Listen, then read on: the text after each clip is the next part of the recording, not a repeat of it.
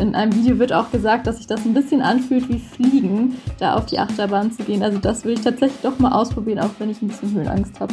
Achterbahn fahren, freier Fall oder doch lieber Wasserbahn? Das schöne Wetter macht Lust auf einen Adrenalinkick. Mit dem Frühlingsstart machen jetzt viele Freizeitparks in NRW auf. Im Aufwacher geben wir euch einen Überblick darüber, wann, wo, was öffnet und welche Regeln vor Ort gelten. Bonn Aufwacher. News aus Bonn und der Region, NRW und dem Rest der Welt. Hallo mit Laura Mertens. Schön, dass ihr da seid. Wir sprechen in diesem Aufwacher auch noch über unseren neuen Podcast hier bei der Rheinischen Post. Tonspurwissen jede Woche neu für euch. Und wenn euch unser Podcast gefällt, dann gebt uns doch gerne fünf Sterne. Wir freuen uns. Und wir starten mit den Meldungen aus Bonn. In der JVA Rheinbach gibt es einen großen Corona-Ausbruch unter den Gefangenen. Wie die JVA mitteilte, sind derzeit rund 200 von insgesamt 542 Gefangenen positiv auf das Coronavirus getestet worden. Auch unter dem Personal gibt es aktuell viele Fälle. 29 der etwa 275 Bediensteten sind laut JVA positiv getestet worden. In der Anstalt wurde nun eine Art Lockdown Light verhängt. So dürften die Inhaftierten weiterhin ihre tägliche Freistunde an der frischen Luft verbringen Gefangenen, allerdings strikt getrennt nach infizierten und nicht infizierten Gefangenen. Aktuell geschlossen bzw. abgesagt sind laut JVA hingegen die Arbeitsbetriebe und die Schulkurse. Ebenso ausgesetzt sind Freizeitangebote wie Sport, gegenseitige Haftraumbesuche, die Nutzung der Abteilungsküchen sowie Gottesdienste. Die Polizei hat einen 36-Jährigen festgenommen, der eine junge Bonnerin in der eigenen Wohnung festgehalten und sexuell missbraucht haben soll. Nach Angaben der Polizei soll der Mann an der Haustür der Frau geklingelt haben. Nachdem sie öffnete, soll der Mann sie in die Wohnung gedrängt und dort missbraucht haben. Spuren am Tatort führten zu einem dringenden Tatverdacht gegen einen 36-jährigen Mann aus dem Oberbergischen Kreis. Am Donnerstag konnte er widerstandslos im Oberbergischen Kreis festgenommen werden und soll jetzt einem Haftrichter vorgeführt werden. In einem Altbau in der Bonner Südstadt hat es am Donnerstag gebrannt. Die Feuerwehr rettete vier Personen aus dem Gebäude, die alle unverletzt blieben. Ein Anwohner hatte die Feuerwehr alarmiert, da er im Treppenraum Brandgeruch wahrgenommen hatte. Nach Angaben des Einsatzleiters schlugen bei Eintreffen der Wehrleute Flammen aus zwei Fenstern im Erdgeschoss und drohten auf einen gepackten Pkw überzugreifen. Vielen Dank nach Bonn. Boah, ja, bei diesem schönen Wetter, da habe ich richtig Bock, endlich was zu unternehmen. Und richtig praktisch ist jetzt, die Freizeitparks hier bei uns in NRW, die machen so langsam wieder auf. Ich habe wirklich so total viele schöne Erinnerungen aus meiner Jugend. Also ich bin immer mit meiner besten Freundin hingefahren, wir haben total viel Süßes gegessen und ich erinnere mich noch dran, dass wir dann irgendwie stundenlang so in der prallen Sonne angestanden haben und dann so, oh, endlich rauf auf die Achterbahn. Und dann haben wir immer total rumgekreischt und es wird ja auch immer ein Foto gemacht und da haben wir immer uns total abgelacht darüber, wie blöd wir dann aussahen. Meine Kollegin Jana Marquardt, die hat den Überblick, wann welcher Freizeitpark denn hier bei uns in NRW öffnet. Hallo Jana. Hallo. Also das Wetter ist wirklich so, so schön. Am liebsten würde ich jetzt direkt losfahren. Wann machen denn die ersten Freizeitparks bei uns wieder auf? Das kann ich absolut nachvollziehen. Ähm, ja, die machen jetzt alle nach und nach auf. Manche haben sogar schon geöffnet. Zum Beispiel das Irland in Kevela, schon seit dem 12. März. Die Efteling in den Niederlanden hat tatsächlich auch schon offen. Und das Safariland und das Phantasialand öffnen beide im April. Das Safariland am 2. und das Phantasialand am 9. April. Ja, voll gut. Dann könnte ich ja theoretisch wirklich schon los und dann spätestens ja echt in den nächsten Tagen. Einige Freizeitparks, die haben sich ja jetzt auch noch was überlegt, nämlich neue Attraktionen zur Wiedereröffnung. Auf was können wir uns denn da freuen? Ja, genau. Ähm, was ich besonders süß fand, im Safariland gibt es jetzt ein Giraffenbaby. Oh. genau, und ansonsten ist es so, dass der Park aber noch geheim halten möchte, welche weiteren Neuerungen es gibt. Ähm, es gibt einen kleinen Hinweis, den sie in der Pressemitteilung gegeben haben. Sie schreiben, es wird tierisch, es wird actionreich und es wird ein Stück entspannter für die Gäste. Was es genau bedeutet, weiß ich jetzt selber auch noch nicht, hm. aber klingt ganz interessant. Ansonsten hat der Moviepark einen neuen Spielplatz, der an die Strände Kaliforniens erinnern soll. Da gibt es dann zum Beispiel einen Baywatch Tower mit Rutsche, Kletterfisch, Trampoline und einen integrierten Wasserspielplatz.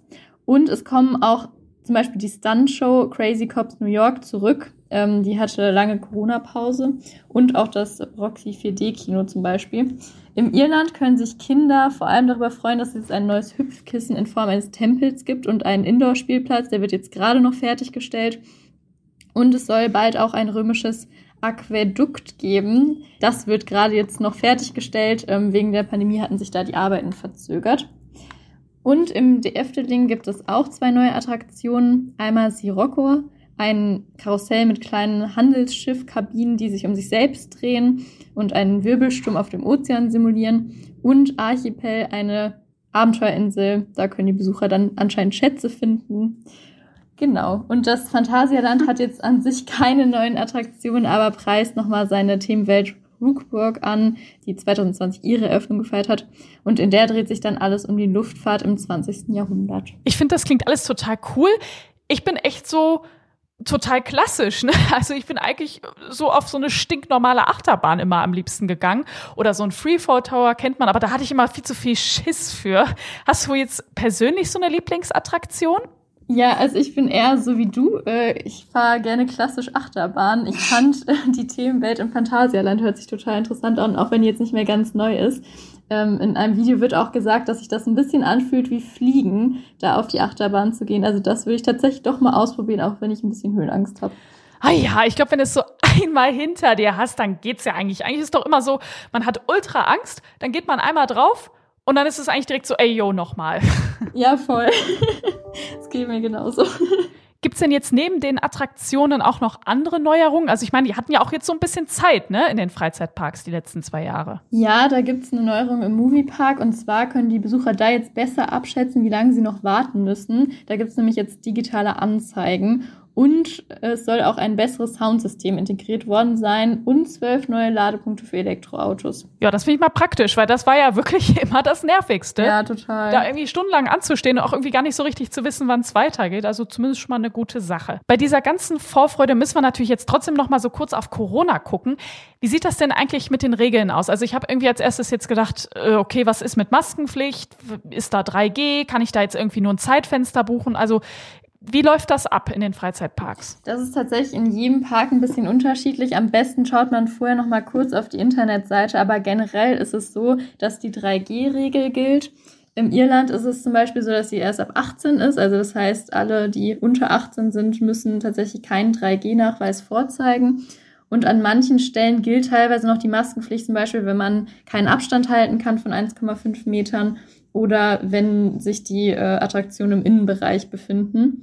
Ansonsten ist es so, dass man in den meisten Freizeitparks tatsächlich nur online buchen kann, gerade außer im Safariland. Ja, noch ein zweites, vielleicht nicht ganz so schönes Thema, Geld. Ne? Wie sieht das preislich aus? Also ich kenne das noch so ganz früher, musste man ja auch immer ein bisschen sparen jetzt, dass man dann in den Freizeitpark gehen konnte.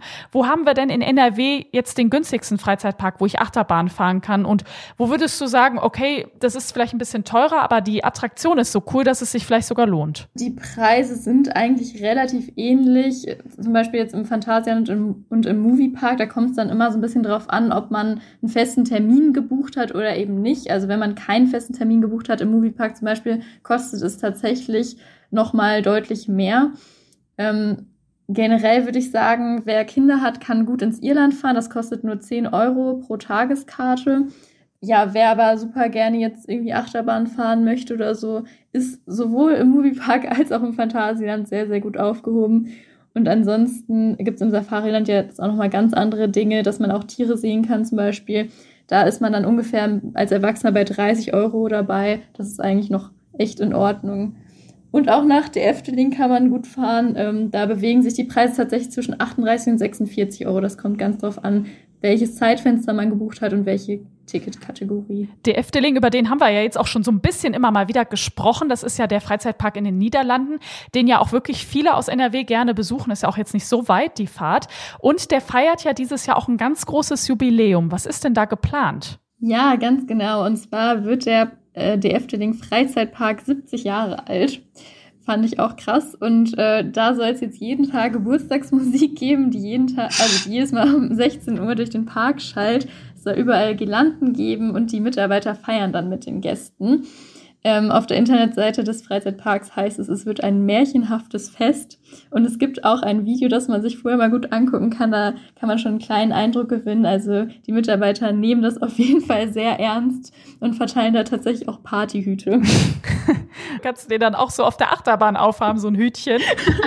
das weiß ich nicht, aber ich kann es mir schon vorstellen. Ich glaube, das fällt nicht runter. Ja, ich meine, gut, der hat ja irgendwie so ein Gummi, ne? Also wegfliegen sollte er hoffentlich nicht. Absolut. Jetzt müssen wir aber einmal noch mal gucken. In den Niederlanden gelten ja auch natürlich andere Corona-Regeln als in Deutschland. Wie ist das denn jetzt für den Freizeitpark? Ist das dann auch anders als bei den deutschen Freizeitparks? Ja, ganz genau. Da gibt es eine Gesundheitskontrolle und keine offiziellen Corona-Regeln. Die Mitarbeiter fragen ein paar Dinge ab, zum Beispiel, ob die Besucher Corona-Symptome haben, ob sie Kontakt zu Infizierten hatten oder ob sie halt eben gerade sogar in Quarantäne sind. Und wer dann alle Fragen mit Nein beantworten kann, der wird dann auch eingelassen. Mit dem Frühlingsstart beginnt auch die Freizeitparksaison hier bei uns in NRW. Es war ja auch wirklich jetzt zwei Jahre lang schwierig für die Freizeitparks. Zwischendurch mussten sie komplett schließen oder sie durften dann nur weniger Menschen reinlassen. Und jetzt geht's endlich wieder so richtig los. Danke dir, Jana, für den Überblick.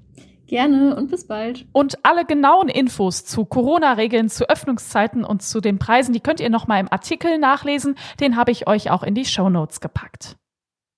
Und damit kommen wir zum zweiten Thema in diesem Aufwacher. Wie tickt Wladimir Putin? Und was müssen wir jetzt tun, um eine neue Corona-Welle im Herbst zu vermeiden?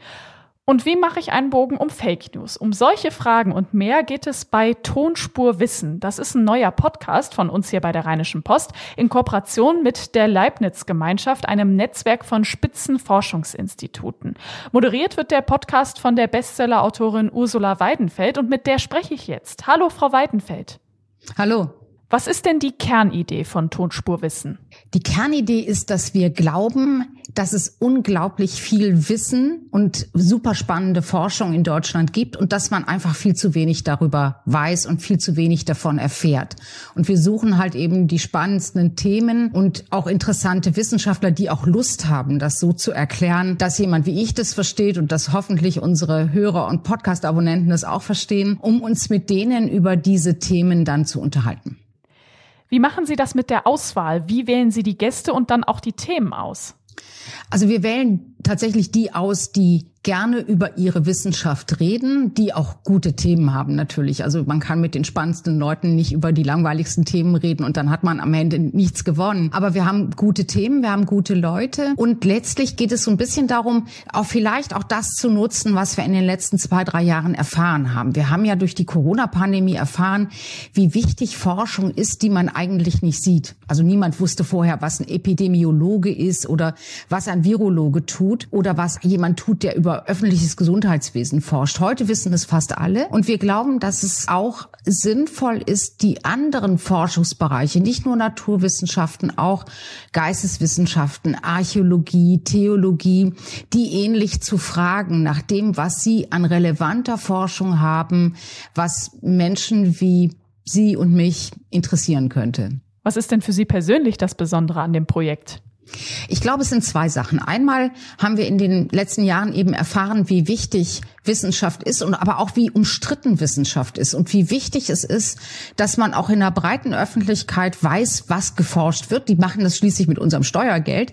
Und auf der anderen Seite aber natürlich auch darüber streiten kann und lernt, sich damit auseinanderzusetzen. Und das andere ist, das ist so meine persönliche Sicht, dass ich mit meinen Fragen und meiner Neugier immer jemanden finde, mit dem ich mich darüber austauschen kann. Zum Beispiel über die Frage, haben Neandertaler wirklich immer eine Keule dabei gehabt oder haben die anders gejagt? Oder welche Rollenmuster gab es in neandertalischen Familien? Das finde ich total spannend, dass man eben auch mit abseitigen Fragen einen Adressaten findet. So, und jetzt mal so einen kleinen Vorgeschmack. Worum geht's denn in der aktuellen Folge? In der nächsten Folge geht es um Fake News, um die Frage, wie kann man eigentlich im Netz jetzt in der Ukraine-Krise natürlich besonders wichtig, aber eben auch sonst.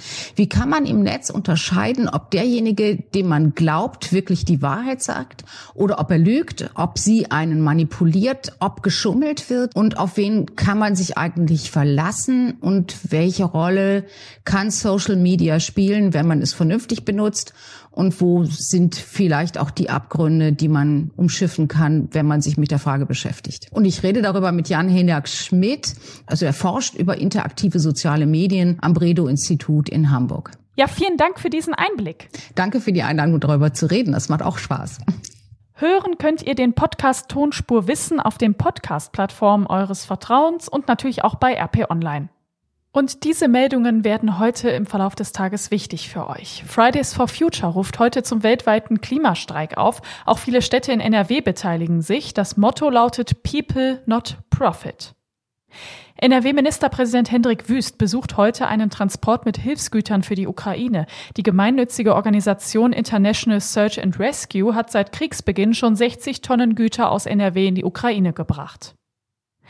In Aachen beginnt heute der Mordprozess gegen einen 20-Jährigen. Durch ein Autorennen auf einer Landstraße ist ein achtjähriges Kind gestorben.